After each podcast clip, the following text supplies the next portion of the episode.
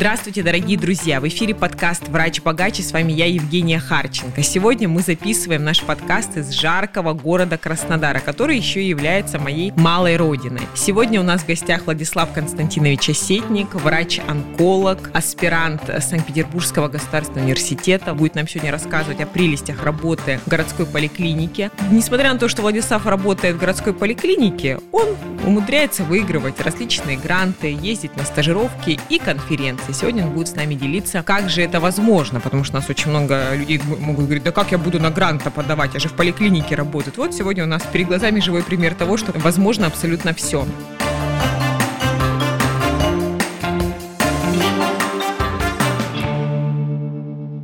По совместительству Владислав Константинович еще и мой супруг, друзья. И сегодня мы будем отвечать на самый популярный вопрос, каково же живется вместе врачу и врачу, так еще и представителям одной специальности. Сразу скажу, Владислава Константиновича я позвала в подкаст э, не по блату, как бы это странно ни казалось. Я на многие сейчас подумали, наверное. Да, потому что я вообще первый противник а, любых проявлений кумовства, но что я могу поделать, когда я запустила в окошко вопрос, друзья, кого вы хотите видеть следующего в гостях э, у меня в подкасте, да, появилось три лидера. Это Никита Жуков, Ольга Белоконь и Владислав Константинович. Ну, очевидно, что из троих проще всего, особенно в условиях того, что мы находимся в Краснодаре в отпуске, получилось позвать именно Владислава Константиновича. Да, кстати, кто на нас не подписан, это наша особенность. Мы всегда на людях разговариваем друг с другом, обращаемся по имени-отчеству. Это вот нас такая своя фишка, поэтому сокращенно я буду говорить ВК. Ну что, мы начинаем. Наши подписчики уже скидывали до этого вопросы Владиславу Константиновичу. Как-то раз я устроила день рубрики вопросов ВК. И, конечно, там вырисовались такие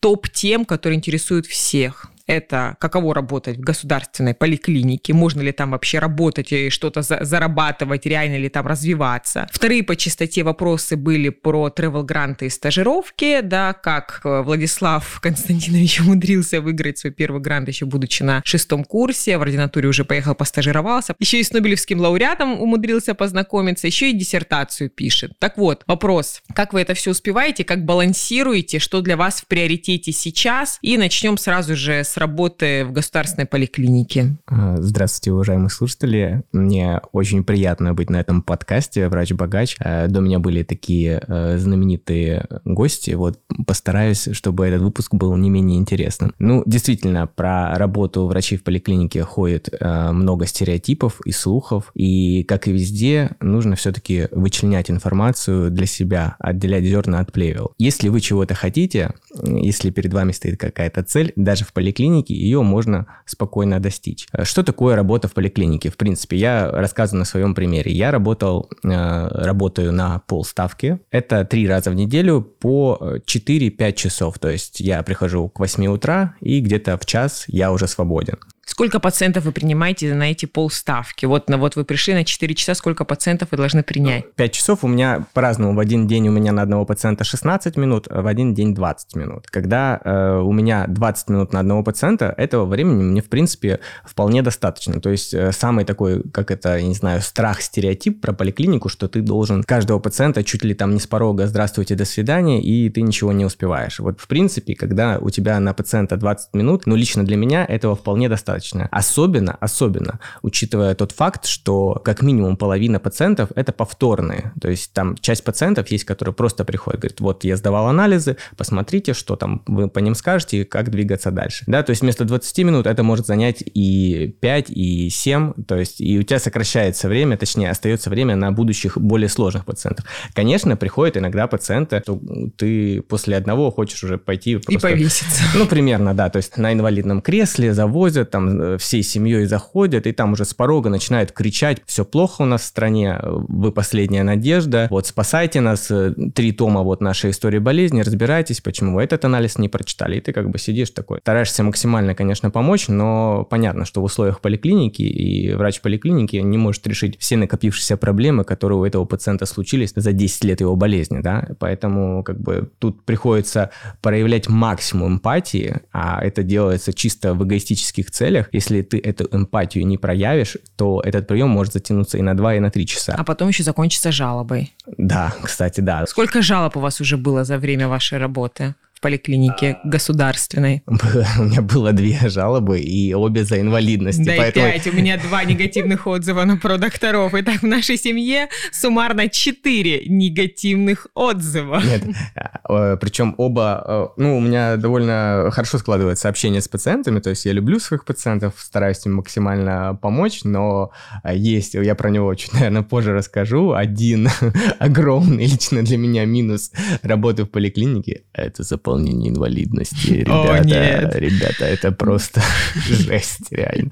Ну ладно, я чуть попозже к этому вернусь, а вот, а пока про, про светлые стороны поликлиники, да. Самый стандартный стереотип про поликлиники, что, грубо говоря, за 10, там, 5 минут на пациента, и ты абсолютно ничего не успеваешь. Это не так, это, это миф. У тебя на одного пациента может быть и 40 минут. Но этого уже, как бы, мне кажется, абсолютно достаточно всем. Даже Евгений Владимировна на 40 минут может принять пациента. Ну, да? это для меня будет какой-то исключительный рекорд. Сейчас, э, кто не, не понял, это был, так сказать, подкол от Владислава Константиновича в мою сторону, потому что он любит постоянно меня подкалывать, что а, я с пациентом меньше, чем 60 минут времени не провожу. Ну, что поделать? Ну, ты у нас быстро соображаешь соображаешь, за 6 минут можешь принять, а мне нужно все разложить. Ну, на самом деле, у нас просто специфика разная. Конечно, у меня это в основном вторые мнения, это супер предлеченные пациенты, которым я должна вынести какое-то судьбоносное решение по их дальнейшей тактике, то Владислава Константиновича решение рутинных, не менее важных вопросов. Ну да, зачастую как бы э, я не могу даже чисто формально, то есть, опять-таки, да, рассказывая про работу в поликлинике, чисто формально я не могу принимать какие-то судьбоносные решения для пациента. То есть я могу отследить динамику, могу вот что, ну, скажем так, я себя хвалю за это, ну, то есть надо иногда, как Евгения Владимировна учит, себя хвалить и благодарить. Она сама этому учится. Да, и, ну, я тоже стараюсь учиться, я подумал, что это классная практика, вот, чтобы все-таки какая-то была обратная связь хотя бы от кого-то. То есть от меня нет.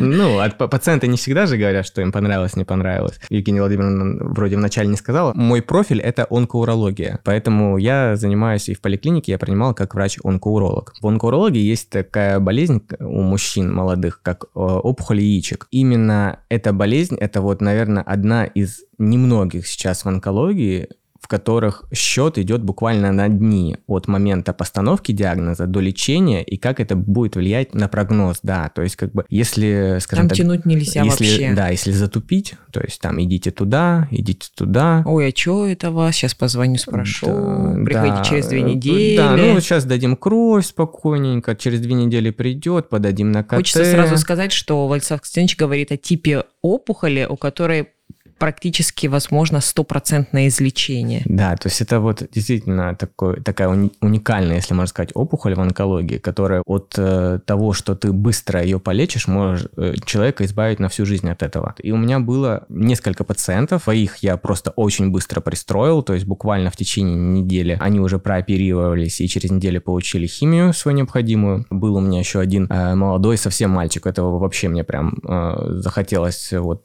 ну вот как бывает такое, как свой пациент, ему по-моему, около 18 лет было, он вообще спортсмен, такой красавчик, и мне получилось, вот он у меня в пятницу пришел на, на прием, и в понедельник я его уже прооперировал в клинике в Пирогово. Помню, вы рассказывали, я помню, даже Владислав Снич, э, когда это случилось, он даже бутылочку вина домой купил, такой был счастливый, говорит, давай отметим, потому что за три дня от того, как он просто перешагнул его кабинет до момента, как пациента уже приступили к его полному излечению, прошло буквально там 3-4 да, дня. Да, и вот, ну, я почему вспомнил, он буквально буквально до отпуска приходил ко мне на прием, все хорошо, в ремиссии, ну, я думаю, уверен практически на 99%, что так и продолжится. Почему тогда такая идет, я не знаю, недоверие, что ли, к работе в поликлинике? То есть э, среди молодых докторов считается, что, о, если ты пошел работать в поликлинику, то это все, короче, крах, в стационар пристроиться не смог, а по факту я сейчас слушаю, да, и график достаточно удобный, да, 4 часа, 3 раза в неделю, и зарплата, ну, окей, ну, в среднем, ну, плюс-минус. Я, я да, тут э, финансово скрывать ничего не буду, то есть мне сразу сказали, я знал изначально, когда шел э, в эту поликлинику, что врачи на ставку получают 100 тысяч рублей, то есть э, я подумал, что в принципе это совсем неплохо, э, зная среднюю зарплату по Петербургу, ну, я работал на полставки, то есть мне в среднем выходило 45-55 тысяч в месяц. Помимо этого, наверное, в поликлинике еще есть какие-то дополнительные источники дохода, да? Да, если э, есть желание заняться, можно открыть себе платный прием, то есть дополнительное будет источник делать там платные цистоскопии, например. Ну, процедуры какие-то, мы процедуры, в целом говорим да, для да, врачей плат, поликлиник. Э, платные процедуры. Плюс, как и у всех врачей, то есть, ну, вообще, в чем, скажем так, самое большое преимущество врача поликлиники, сидящего на какой-то определенной патологии? В том, что, во-первых, эти пациенты требуются стационаром, да, то есть вы можете договариваться с стационарами. Причем абсолютно официально заключить какие-то договора даже да, с э, есть такое, клиниками, да? Есть такое, частные клиники. Порядок, с порядочными частными клиниками.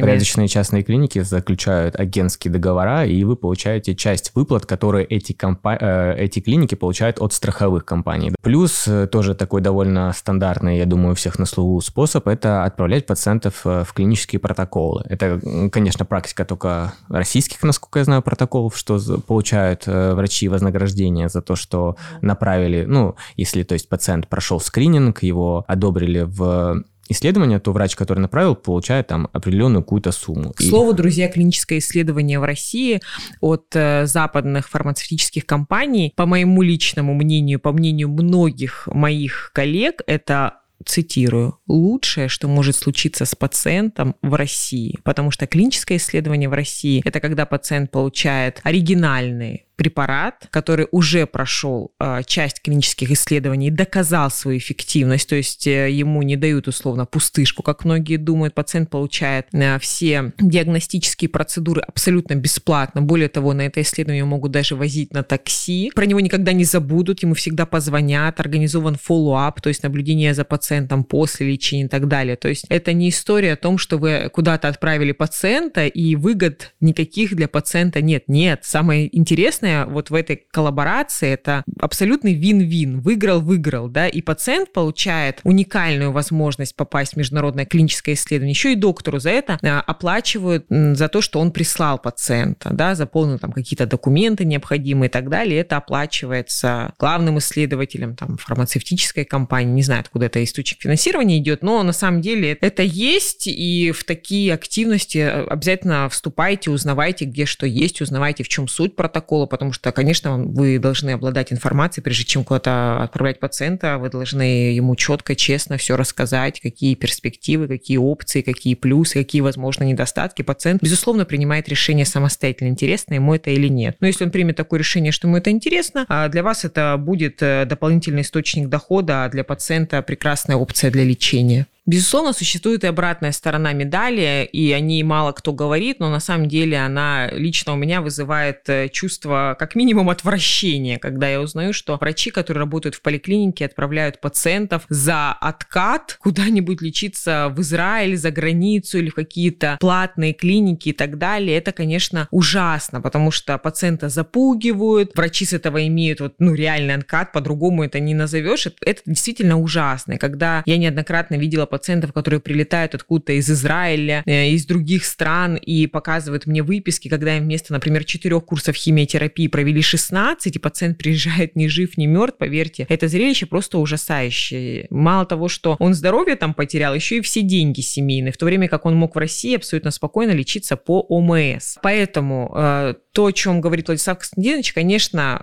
э, это, этот инструмент, когда отправляют пациента куда-то в клиническое исследование, либо какую-то проверенную клинику с нормальными морально-этическими а, ценностями, которая лечит в рамках ОМС и так далее, у пациента всегда должен быть выбор, куда он хочет пойти. Ему всегда надо четко и честно рассказать, что вот есть такая опция, есть такая опция, есть такая опция. Конечно же, мы сейчас э, в рамках подкаста, у нас мы не задавались целью говорить про коллег из поликлиник, которые таким нечестным путем зарабатывают деньги. Сегодня мы в подкасте говорим только о честных способах, которые принесут выгоды обеим сторонам, и пациенту, и врачу.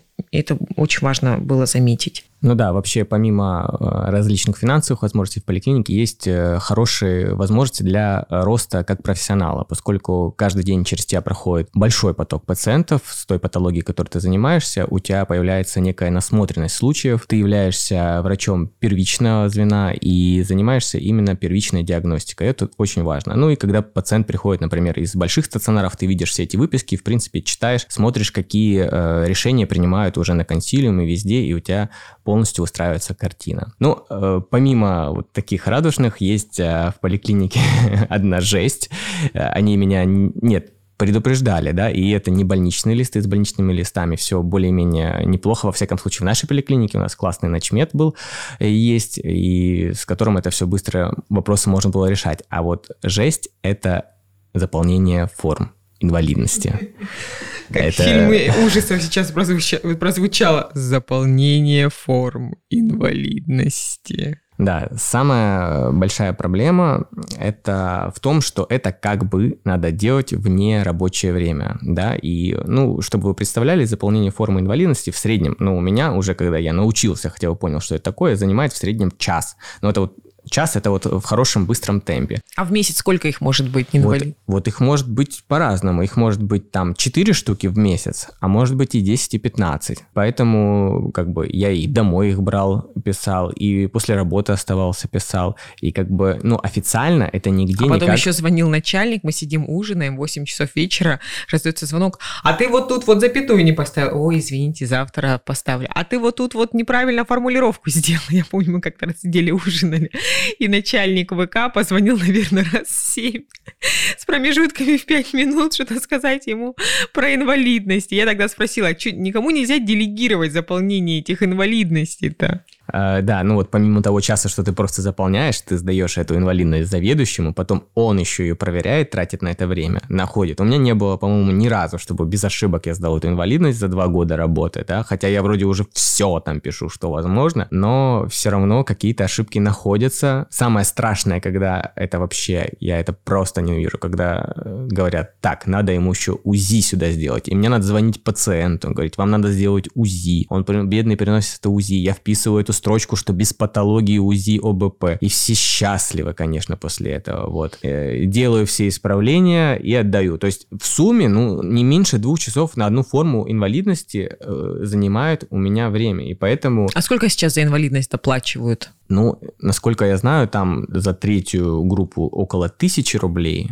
за вторую, наверное, 5, и за первую 7 или 8. То есть, в принципе, когда это первая группа инвалидности, да, там есть э, за что побороться, учитывая, что там пенсия бывает 15 тысяч, у нас 10 тысяч рублей. Вот, но э, зачастую те пациенты, которые у меня оформляют инвалидность, это не больше трети, потому что там, ну, скажем так, такие э, патологии, которые подходят под третью группу инвалидности. Первое, в России получить первую группу инвалидности, это надо вот, ну, действительно, не ходить, лежать и ну, скажем так, это быть действительно... То есть борьба часто идет и за третью группу. Да, да. Ну, я в этом вопросе не, ну, скажем так, не осуждаю ничего, у каждого, у каждого человека свои финансовые возможности, желания, потребности. Просто я тут скорее с другой стороны, что вот э, эта работа абсолютно неинтересна мне, и она занимает мое нерабочее время. И никак финансово я от этого, скажем так, э, выгоды не получаю. Как бы это, скажем так, эгоистично не звучало, но... Ну, все правильно, мы же,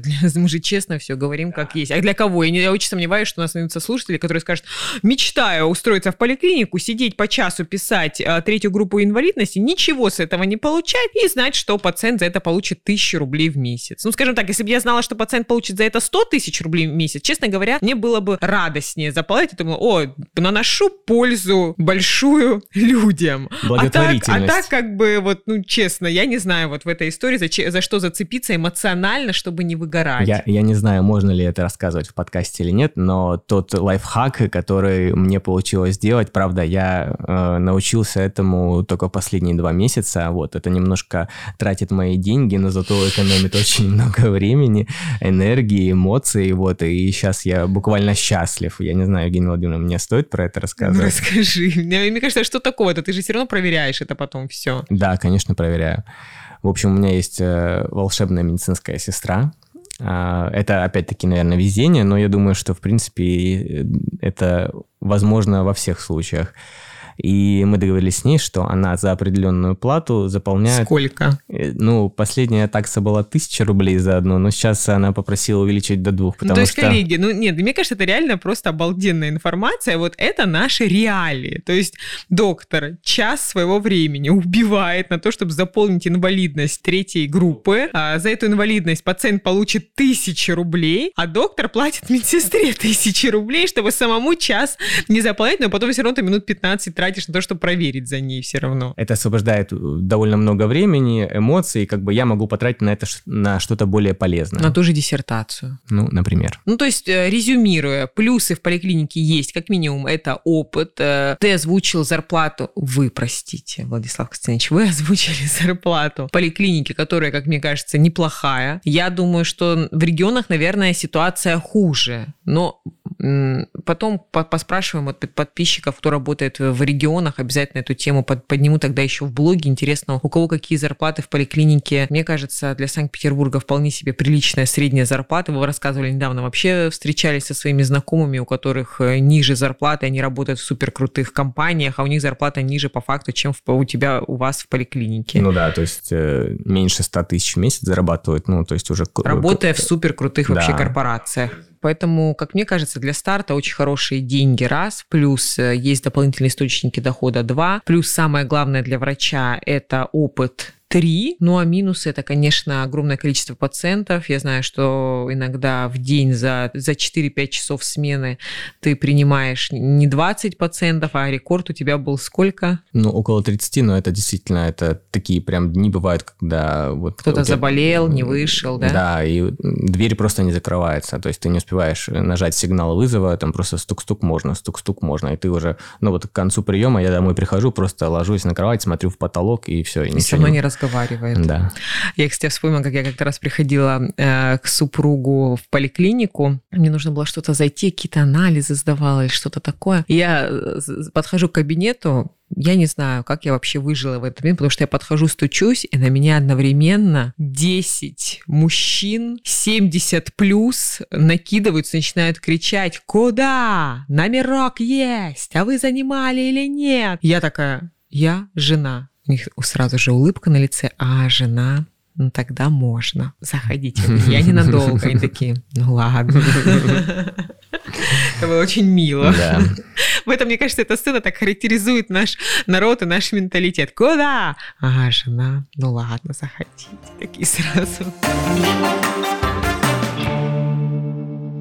Ну что, переходим э, к нашей следующей части. Как говорится, хочешь жить, умей вертеться. Поэтому помимо трех раз в неделю в городской поликлинике Владислав Константинович работает по нашим врачебным меркам в престижном месте. Это университетская клиника имени Пирогова. Там он проходит не только свою аспирантуру, но и трудоустроен как врач-онколог. На самом деле очень много было вопросов э, в окошке, когда я оставляла для подписчиков о советах молодому хирургу. В двух словах со стороны, все-таки я как наблюдатель со стороны могу сказать, что ситуация в России с обучением хирургов крайне сложная. Я бы сказала, что она вообще просто на каком-то, ну, и как будто бы, как будто бы этого обучения и нет. А а хирурги бесконечно конкурируют друг с другом, не хотят подпускать молодежь к операционному столу, учить не хотят, только если вы не сын какого-то известного врача либо влиятельного человека. Кумовство в хирургии достигает просто колоссальных размеров. Мне буквально на днях э, писала подписчица, она сейчас, если мне не изменяет память, если вы меня слушаете, поправьте меня.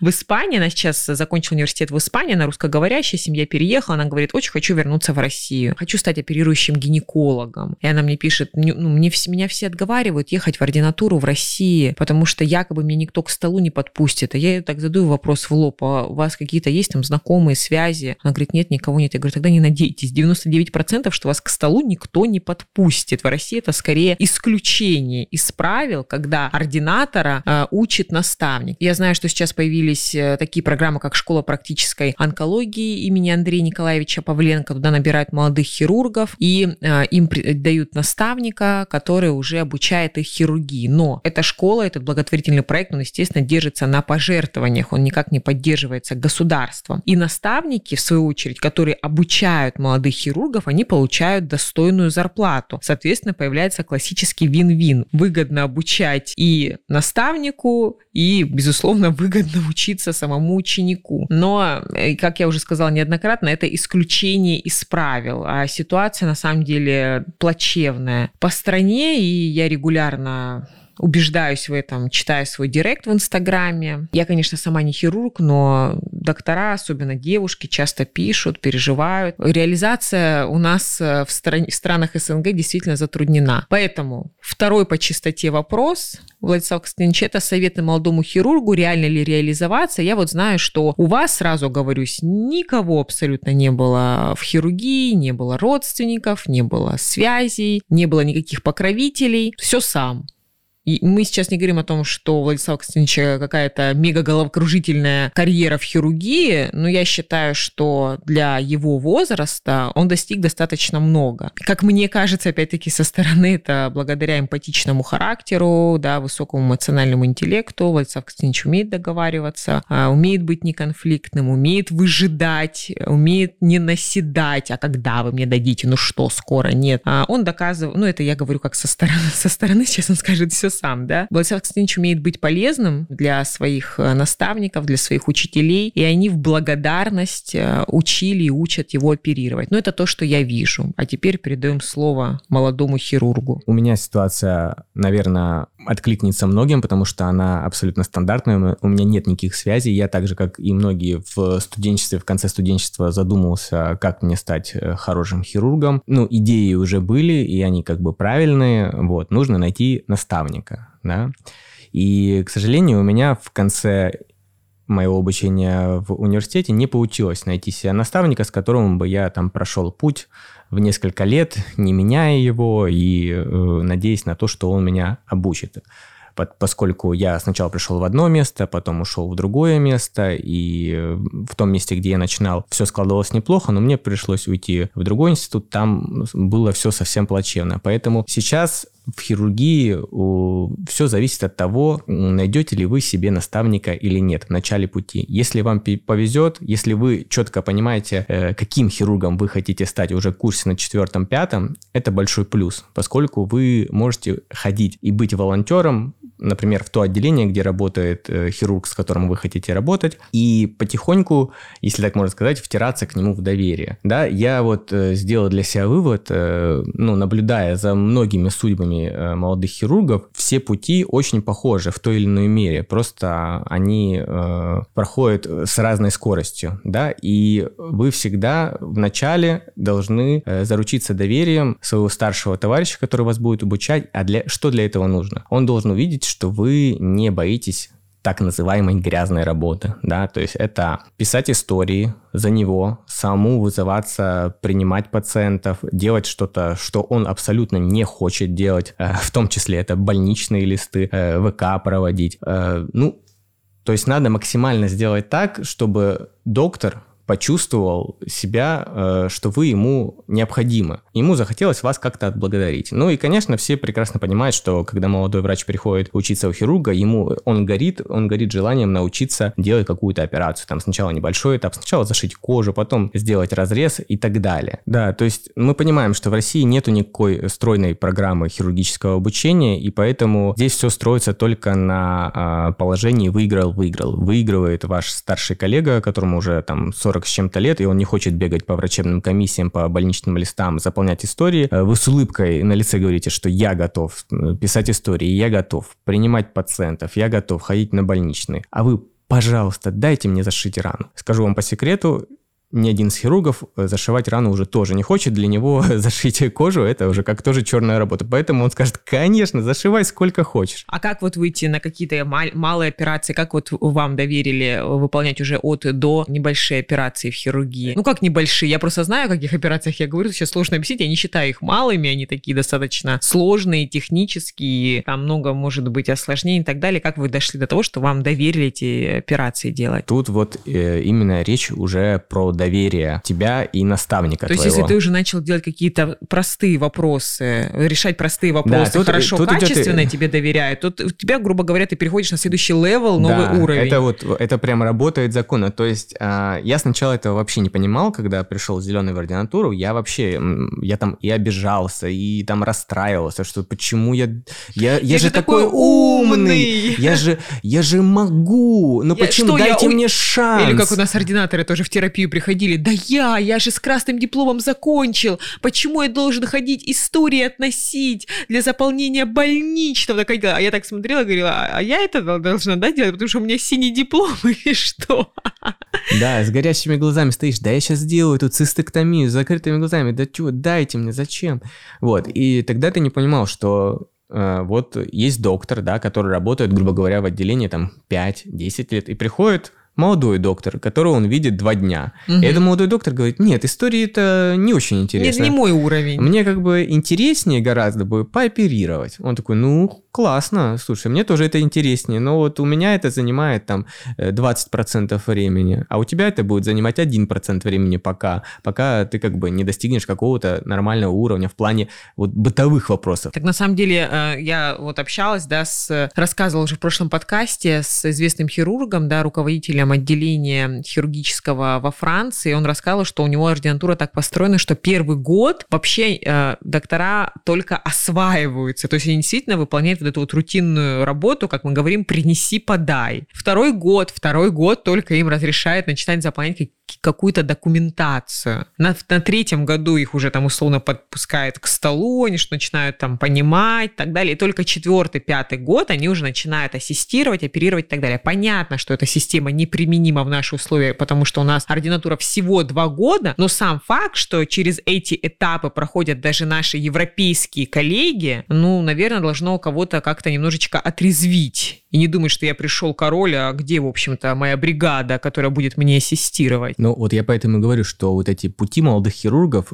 по моим наблюдениям, они очень схожи. И чем раньше вы найдете то отделение, на котором, скажем так, вы планируете пройти ординатуру, тем лучше. Если вы вот эту вот грязную работу сделаете, например, за пятый-шестой курс, да, вы там научитесь писать истории, делать больничные, и за эти два года вы, скажем так, подружитесь с своим куратором, то уже придя в ординатуру, вы будете сильно отличаться от тех э, других ординаторов первого года, которые только пришли. Вас все будут знать, вы будете уже ассистировать, и ваш рост начнется уже как будто вы закончили ординатуру и уже работаете там молодым врачом. Угу. То есть, короче говоря, в пятый раз повторим э, нашу мантру. Мантра сегодняшнего подкаста. Вин-вин. В любой ситуации, друзья мои, не думайте о том, чтобы с кого-то что-то, извините, поиметь. Думайте о том, какую вы можете дать пользу для того, чтобы, возможно, но не точно, получить эту пользу в ответ. Да, мне э, когда-то один из моих кураторов сказал такую фразу, которую я сначала не понял, и, скажем так, обиделся, а вот, ну, со временем я понял, что это действительно так. Ты должен сделать так, чтобы вот эта вся грязная работа мне не мешала. Как только я пойму,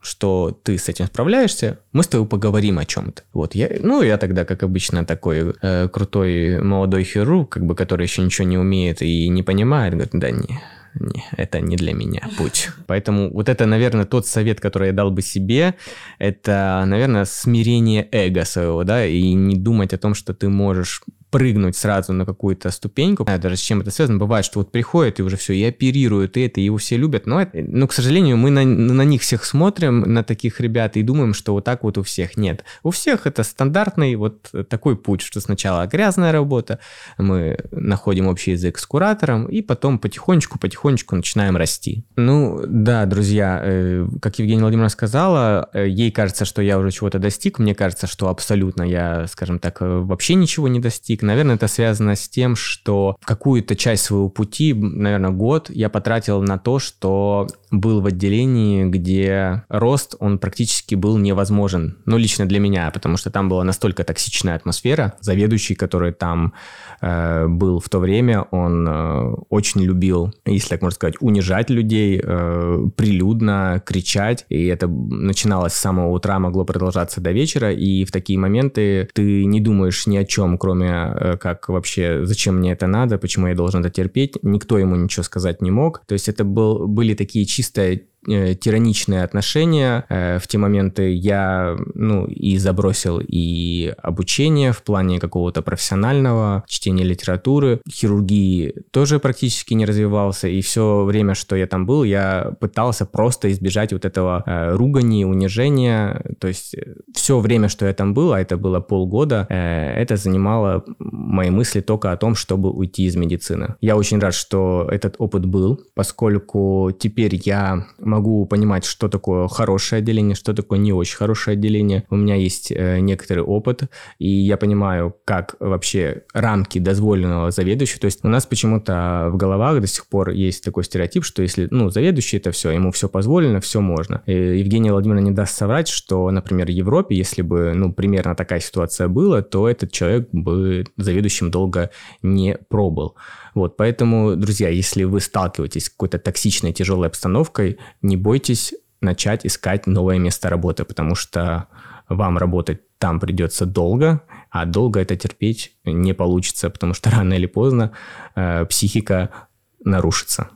Ну, можно еще сказать несколько э, практических лайфхаков, да. У вас должны быть определенные мануальные навыки, когда вы стартуете, когда вам... То есть э, наступит, рано или поздно наступит тот момент, когда вас подпустят к операционному столу. Вашему куратору тоже будет интересно, на что вы способны. Поэтому, чтобы не оплошать, я советую вам тренироваться. В зависимости от вашей области хирургии, это может быть абсолютно разные мануальные навыки. В моем случае это лапароскопия. Я купил себе за свои деньги, заказал тренажер, и там каждый день, каждый вечер тренировался, шил узлы, держал инструменты, и в моменте, когда мне дали попробовать, то есть, в принципе, все было не так плохо, как могло. Конечно, там и руки тряслись, и ты сразу нервничать начинаешь, но постепенно-постепенно, когда обвыкаешься с инструментами в операционной, все эти навыки, которые ты отработал, они очень-очень помогают. Второй момент – это насмотренность хирургии, то есть помимо того, что вы смотрите в операционной, смотрите какие-то обучающие видео на том же YouTube, их очень много, и это тоже очень полезно для хорошего понимания анатомии организма. Ну и, конечно, профессионально профессиональные именно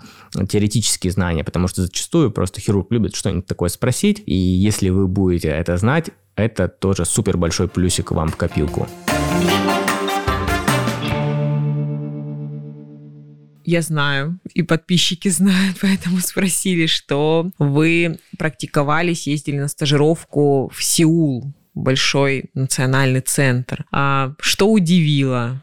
Как, как там работа построена, иначе ли она построена, чем э, у нас в странах СНГ. А что бы вам хотелось внести в работу хирургов, например, опять-таки в наших центрах? Поделитесь своими Кстати, инсайтами. Да, очень здорово, что а, этот вопрос э, сразу после того, как мы обсуждали молодых хирургов России, потому что, я, может быть, для многих э, это будет успокоением, а, поскольку в Корее там все еще намного сложнее в, в плане доступа к операционному столу.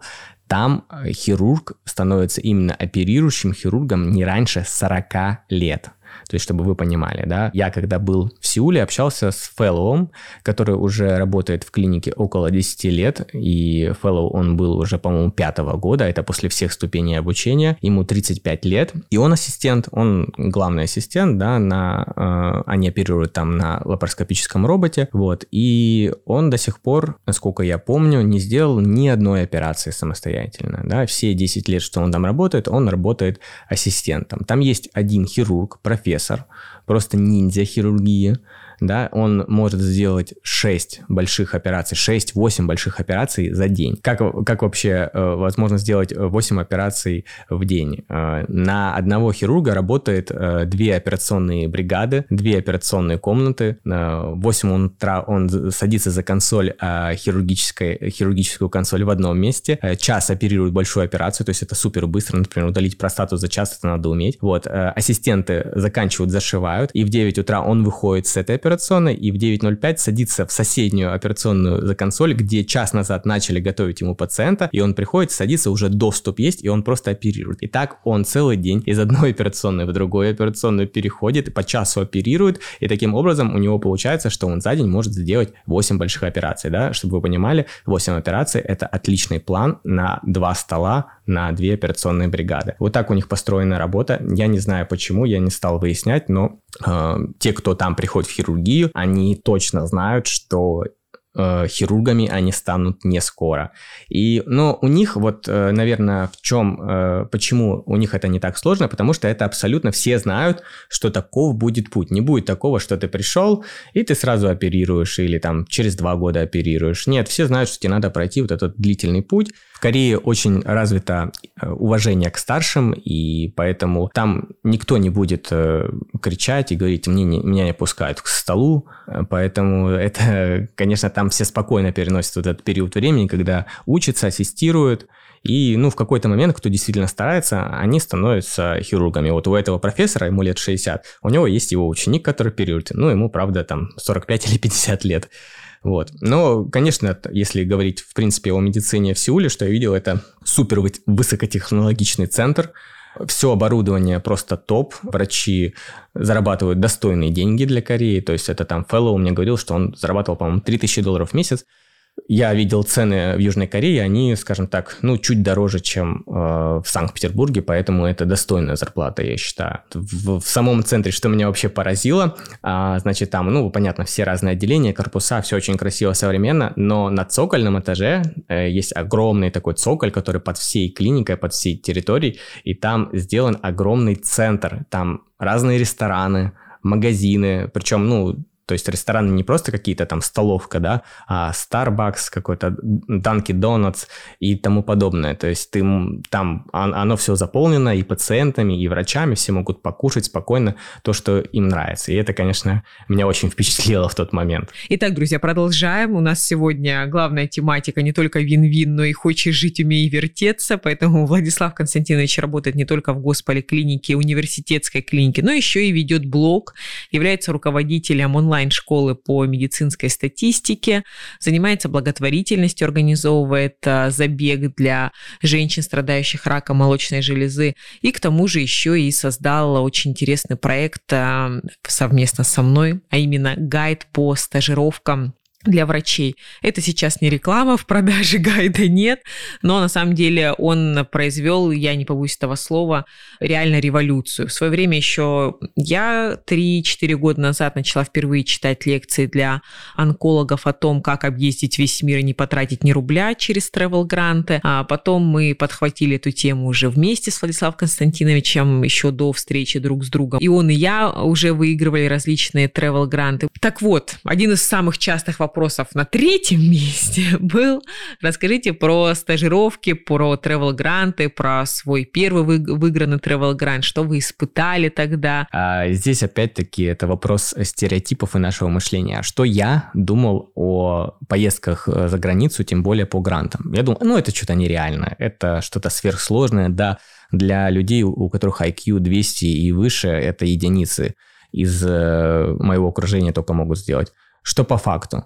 Это доступно абсолютно каждому человеку. Я Независимо, не работаешь вообще. ты в университетской это клинике, вообще не в поликлинике, где вы работаешь. Это просто... Или студенты в университете. Для того, чтобы получить э, грант, выиграть, вы просто должны быть. Просто должны быть врачом молодым, и все. То есть... А второе? Ну, Знание язык. английского. Ну, ну да, да. На самом деле английский это огромная проблема. У нас гигантский языковой барьер у наших докторов, и хоть мы и стараемся ситуацию менять, но, конечно, мы не можем сразу же изменить ситуацию среди десятков тысяч специалистов. И то, что для Владислава Константиновича с свободным английским и свободным немецким, а, ну да, рутина понятна, для остальных это как бы непонятно. Это нужно обязательно озвучить, что... Ну да, есть... в общем, окей, да, немножко есть все-таки ограничения. Это вы должны быть молодым молодым врачом и должны знать английский э, на уровне intermediate, то есть, ну, средний какой-то уровень. Молодой, сразу оговорюсь, по европейским меркам это 35-40 лет, то есть до 30-40 да, да, лет. Нет, на самом ну, деле, то есть не как у нас 40. молодой, это значит до 30, а после 30 все, ты уже дряхл. В общем, я узнал о гранте первом, на который подал случайно на одной из тусовок, которые там организовывали среди онкологов. И в тот же вечер я подумал, ну, а почему бы не попробовать не подать? Э, зашел на сайт, увидел, что членский взнос стоит всего 25 евро на год. Это было, скажем так, еще одним требованием, да, я подумал, что 25 евро не жалко попробовать поучаствовать. Оплатил и посмотрел, что требуется для того, чтобы подать заявку. Там необходимо было CV, то есть ваше резюме на английском, и один из клинических случаев о той патологии, который будет говориться на э, конференции. Конференция была по раку простаты, у меня уже был такой пациент на шестом курсе, я как раз когда проходил практику, был необычный один пациент, и э, так сложилось, что у меня были все данные о нем. Я перевел этот э, случай на английский, то есть там надо было сделать буквально 5 слайдов, там не требовались какие-то сверхзнания английского языка. Вот, я попросил своего коллегу старшего, который уже ездил на этот грант год назад, э, посмотреть его просто адекватно, неадекватно. Ну, он такой говорит, ну, нормально, все, нормально. В общем, скажем так, практически без каких-либо надежд я отправил заявку В какую страну? страну Швейцарию. Жаль, что еще тогда мы не познакомились с вами. В общем, ну вы тогда, по-моему, не были в Швейцарии. Ну, конечно, не была тогда Швейцария. Вот. И я помню, что я подал заявку, и мне там даже несколько раз уже снилось, что я там прошел или не прошел. Но потом ну, думаю, ну хватит, хватит думать про это. Я уже э, учился в ординатуре, и в какой-то момент я понимаю, что вот рано или поздно сейчас придет это письмо с одобрением или неодобрением заявки. И я помню этот день вообще прям очень хорошо. Это был э, конец сентября. Я сидел э, на лекции, слушал какую-то скучную лекцию и просто что-то сидел в телефоне и смотрю, мне приходит сообщение от э, этой организации международной с, э, ну вот, с ответом. Я вижу там восклицательный знак, вижу что-то, думаю, так, я не знаю, что делать, как открывать, не открывать. Выхожу просто из э, аудитории, открываю, начинаю читать, что-то там пытаюсь, там сложным английским написано, и в итоге понимаю, что прошел, что взяли. Я просто там начинаю кричать и прыгать от радости, выбегаю куда-то на улицу, начинаю всем звонить. Мама, я еду в Швейцарию по гранту. Ну, то есть это было, конечно, вообще те эмоции, они, ну, они... А что мама сказала? Мама говорит, вау, классно. Ну, я не помню точно, но она порадовалась. Мне просто это нравится, э, какие у нас разные с Владиславом мамы. А, Мама Владислава Константиновича, вау, здорово, сынок, ты молодец, моя мама. А что, больше никто не подавал? Других что, желающих не было, что ли? А почему ты так грант выиграла? Непонятно. В общем, э, это были реально непередаваемые эмоции еще до моей поездки на грант, то есть как бы именно то ощущение, что тебя выбрали, ты поедешь в Швейцарию, они прям вообще мотивировали еще один месяц до, то есть э, в сентябре я узнал. В общем, в жил на волне такой Жил на волне, что я вот уже как бы в теме. Ну, это, кстати, наверное, немножко мешает э, сдерживать свое эго, да, в какие-то моменты, что ты крутой, да, но это надо уметь балансировать в этом моменте. Вот, и, ну, а сама конференция, ну, это просто было, это ни с чем не сравнить, понимаете? Это просто абсолютно другой уровень. Все конференции, которые я до этого был, это были в России. Ну, такие вот э, стандартные, обычные конференции, скучные. Все, что было там, это просто я э, смотрел все лекции, записывал за каждое, каждое слово, потому что профессора, которые читали там лекцию, они, они не так, что смотрели на слайд и просто что-то... Бубнили. Бу-бу-бу.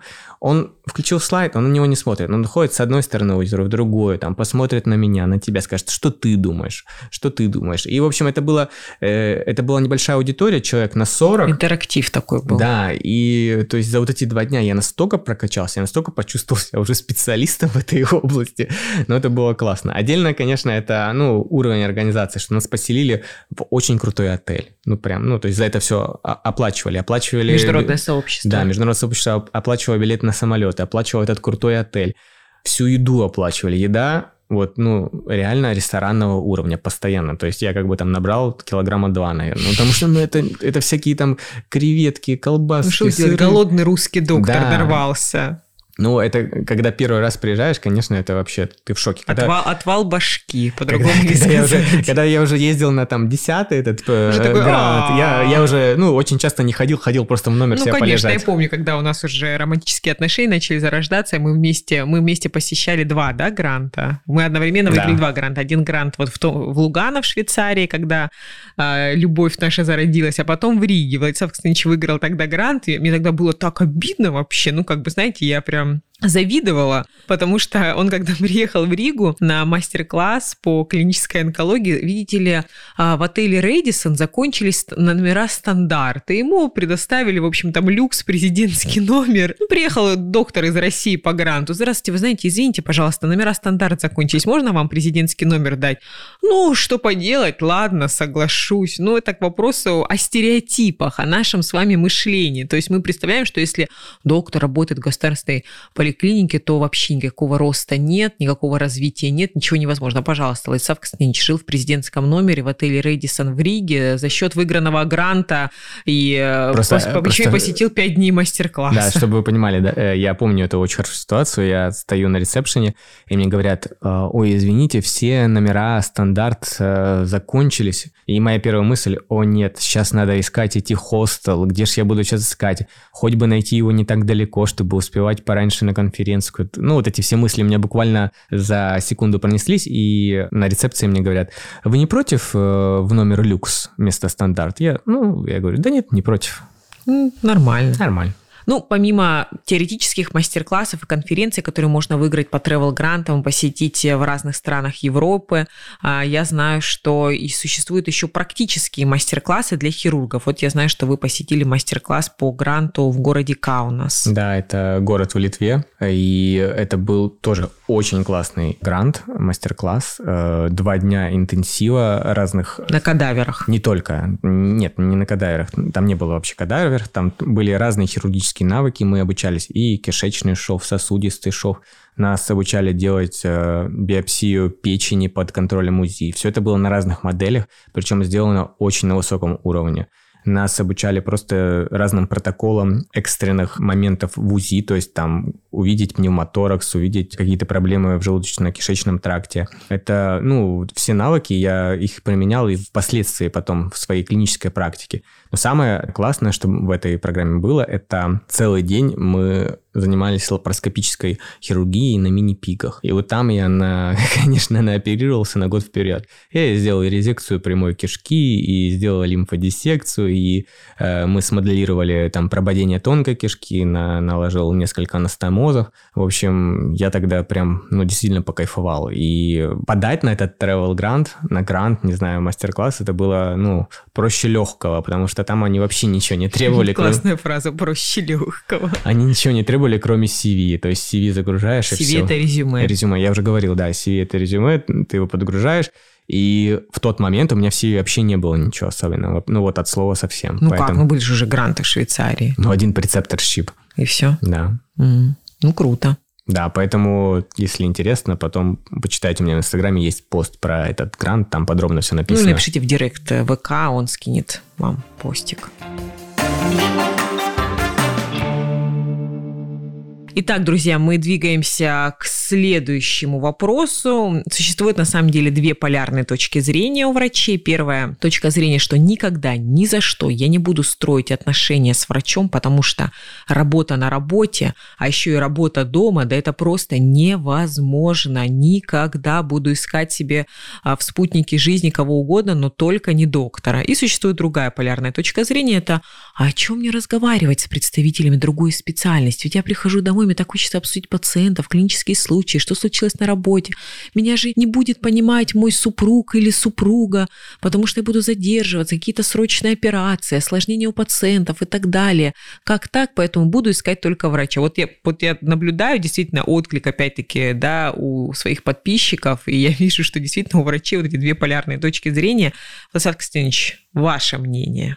Можно ли жить врачу с врачом?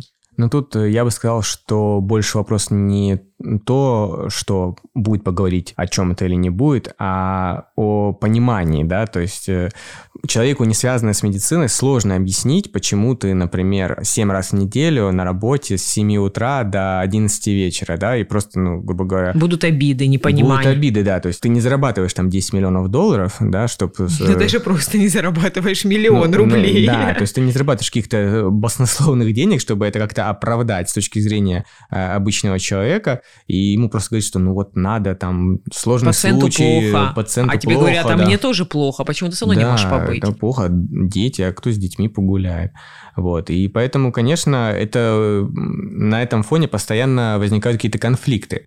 А человек, человек, который связан с медициной, для него это гораздо проще, потому что вот Евгения Владимировна, например, полгода проработала в отделении онкологии. Ну, это была практика в ординатуре. Ну, не практика, я была в ординатуре полгода в онкологии, и на самом деле я туда попала совершенно случайно. Я сразу шла целенаправленно на терапевтическую онкологию, но из-за того, что не было там свободных рук и ординаторов, я еще умудрилась на бюджет поступить. И оказалось, что на бюджет поступить, это значит, ты автоматом становишься рабом и должен идти работать в то отделение, в которое тебе скажут. Так вот, мне сказали идти работать в онкологию, я все время не могла понять, для чего это произошло произошло в моей жизни, почему я потеряла полгода на специальности, которая мне совершенно не нравилась, я никогда не собиралась быть онкоурологом. Но потом я поняла, что это произошло для того, чтобы вечером, когда приходит мой супруг домой, говорит, слушай, сегодня была одна цистектомия, сегодня была одна трансуретральная резекция мочевого пузыря. Я сразу понимаю, что на трансуретральной резекции он стоял где-то два часа, да, это тяжело, это напряжно, потому что он ее делал сам, это те операции, которые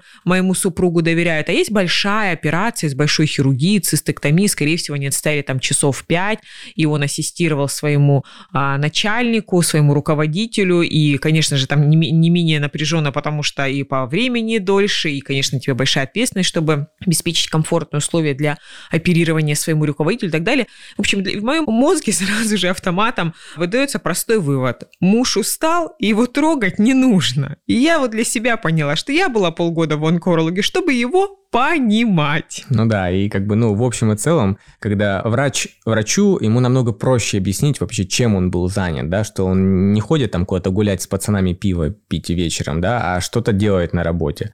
Вот. И почему интересы пациента зачастую стоят выше, чем даже благополучие семьи. Это сложно объяснить, но вы можете что-то запланировать, у вас может быть вообще там вы в субботу построили себе классный день, вы идете куда-нибудь на выставку, идете в парк, гуляете, а вечером у вас билеты в театр куплены, а в обед э, забронировали столик в ресторанчике, а утром просто может раздаться звонок из отделения, пациенту стало плохо, и, естественно, ваш любимый человек уедет, и все ваши планы рухнут. Ну да, и то есть таким образом образом начинают копиться какие-то обиды, и это все рано или поздно может закончиться нехорошо. Да, это не значит, что когда там врач с врачом живет, что у них там все идеально и никогда ни ссор, ни обид, но просто в плане вот этих рабочих... Потому что они просто не видятся особенно, поэтому поддерживаются. Новизна, всегда такая новизна. Но в плане вот объяснения рабочих моментов это гораздо проще. Поэтому, наверное, я не знаю статистики, но я вот сколько вижу по своим наблюдениям, в основном... Почти 40... Нет, я писала пост, надо будет сейчас сейчас открою, посмотрю, там что-то 30-40%. Почти половина. Что половина? Ну, женятся на врачах. А, ну, немало, в общем, да. Потому что плюсы определенные, конечно же, есть в этом. Ну, я лично так думаю. Ну, наверное, все равно же самое главное – это чувство. Ну, это понятно, да. Тут... Э, а я открыла пост, действительно, 40% врачей состоят в браках с другими врачами. Вот так, статистика не обманет. Ну, потому что на где еще искать себе половинку, кроме как не на работе, ну, на кстати, стажировке, да, на конференции. Фактор. Вот мы тоже нашли друг друга в Швейцарии на конференции. Я была там на стажировке полугодовой. Луцак Костянович приехал, выиграл Travel Grant, закрутилась, завертелась. Вот до сих пор. Вертится. Да. Как вам, Евгения Владимировна, со мной живется? Мне хорошо, а вам со мной? Да, мне тоже нравится. Не весело. Серьезно, шутим. Да, кстати, вот это залог успешной семейной жизни – это юмор. Это точно. Если есть возможность у вас э, посмеяться над чем-то вместе, это очень... Особенно друг над другом. Да. Ну и главное не обижаться, конечно. Это все же всегда делается с любовью. Это точно. Ой, ну ладно, читаю тут это расчувствовала. Есть такой трогательный момент. Просто вы не видите, каким взглядом сейчас на меня смотрит Владислав Константинович.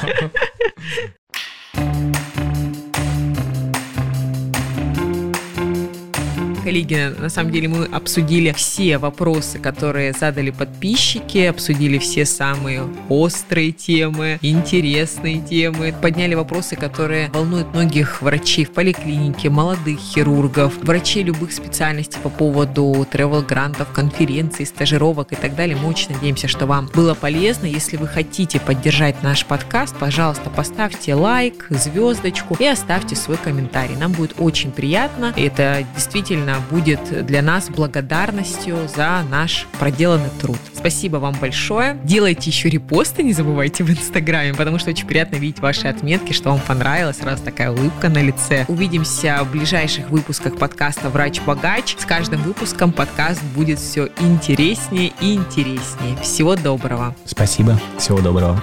До свидания.